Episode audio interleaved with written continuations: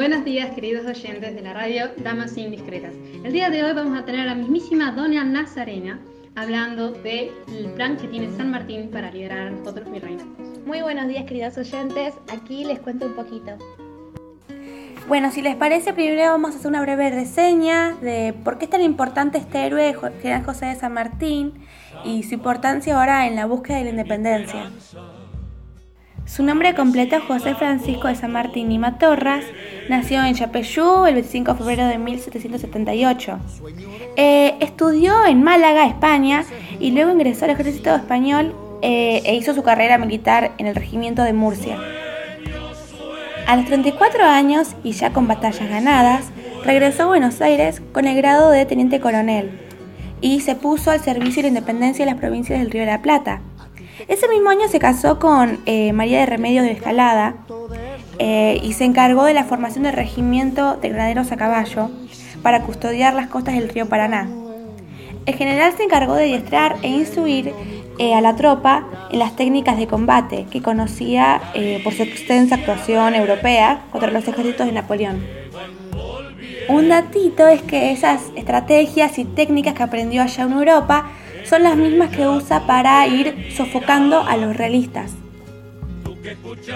Un dato top secret es que José de San Martín, junto con Carlos María de Alvear, fundaron una logia a la que le pusieron el nombre del mapuche Lautaro, que se había sublevado contra los españoles.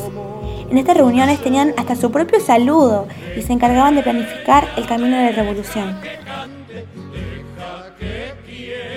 En 1812, el segundo triunvirato ascendió San Martín a grado de coronel y comandante de las tropas. Eh, uno de los combates que más recordamos es el de San Lorenzo, el 3 de febrero de 1813, eh, donde fue la prueba de fuego del general José de San Martín eh, al demostrar su fidelidad hacia nuestro virreinato, porque fue él el que iba enfrente de las tropas. Hoy en día sigue puliendo su plan continental y en nuestro viaje a Mendoza pudimos ver cómo entrena el ejército de los Andes para llevar a cabo el cruce de la cordillera. Ahí dialogando con el general José de San Martín, actual gobernador e intendente de Cuyo, nos afirmó en la importancia de la formación del Congreso Nacional de Tucumán.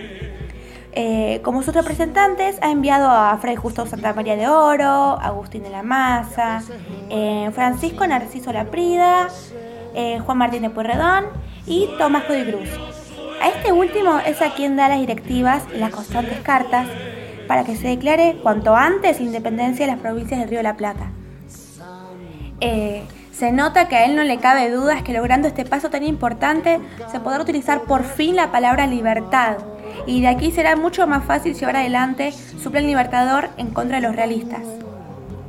Él nos declaraba eufórico. En cuanto tenga en mis manos la noticia de nuestra independencia, mi primer paso será hacerle prestar juramento a los jefes, a los oficiales y a toda mi tropa de este hecho trascendental. Pudimos ver con nuestros propios ojos cómo todo el pueblo mendocino puso toda su fuerza, sus recursos para lograr este fin. Y nos pareció un dato importantísimo para ustedes eh, la actuación de la mujer en este proceso revolucionario y su aporte. Eh, el general nos relataba que ha conocido mujeres valientes, que han ayudado como espías, em, enfermeras, soldados, lavanderas y costureras, y que han contribuido a nuestra causa. Y algunas han ofrecido sus hijos para que formen parte de nuestra tropa. Estas palabras fueron las que dijo San Martín. Como actividad extra, les he solicitado a nuestras damas la confección de la bandera de los Andes, que sirve tanto para diferenciarnos de nuestros enemigos como para representarnos libres de España. Ay, no lo van a creer.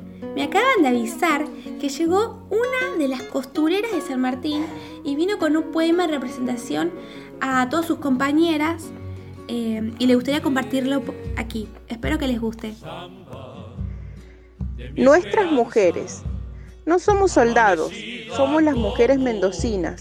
No llevamos uniforme ni sables, ni carabinas. Llevamos un corazón que por la patria palpita. Por eso nos corresponde ser llamadas las patricias. No sabemos de batallas, de guerras y de guerrillas, pero sabemos de amor por quienes son nuestras vidas, en nuestro campo de honor. Se lucha todos los días, le dimos los hombres, le dimos los padres, les dimos los hijos, les dimos la sangre y también les dimos flores de coraje y un poco de altura para andar los Andes. Nosotros somos las damas que a la bandera bordaron San Martín hizo el pedido y cumplimos el encargo.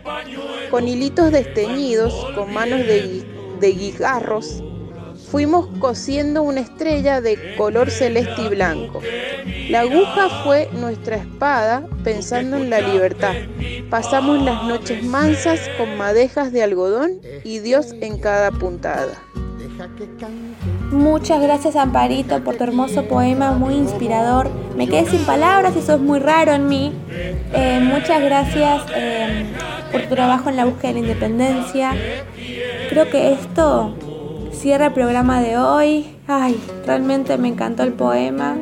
Bueno, creo que yo voy a quedarme a escucharlo una vez más, eh, tomando mi té de rosas junto a Doña Coqui. Bueno, aprovecho para mandarle un gran abrazo eh, a Remedios de Escalada y a San Martín, que están en la espera de su bebé. Esperemos que sea una niña, porque escuché por ahí que uno de los nombres favoritos es Merceditas. Así que bueno, le mandamos un enorme beso a la pareja, de parte de todas las damas indiscretas.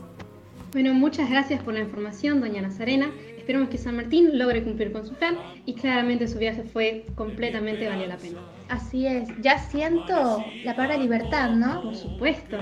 Y además mañana se va a decidir todo eso. Ay, sí, afuera están todos eufóricos esperando horas, horas para que declaren la independencia. Por supuesto, creo que nadie va a poder dormir bien esta noche. Exactamente. Cuánta emoción.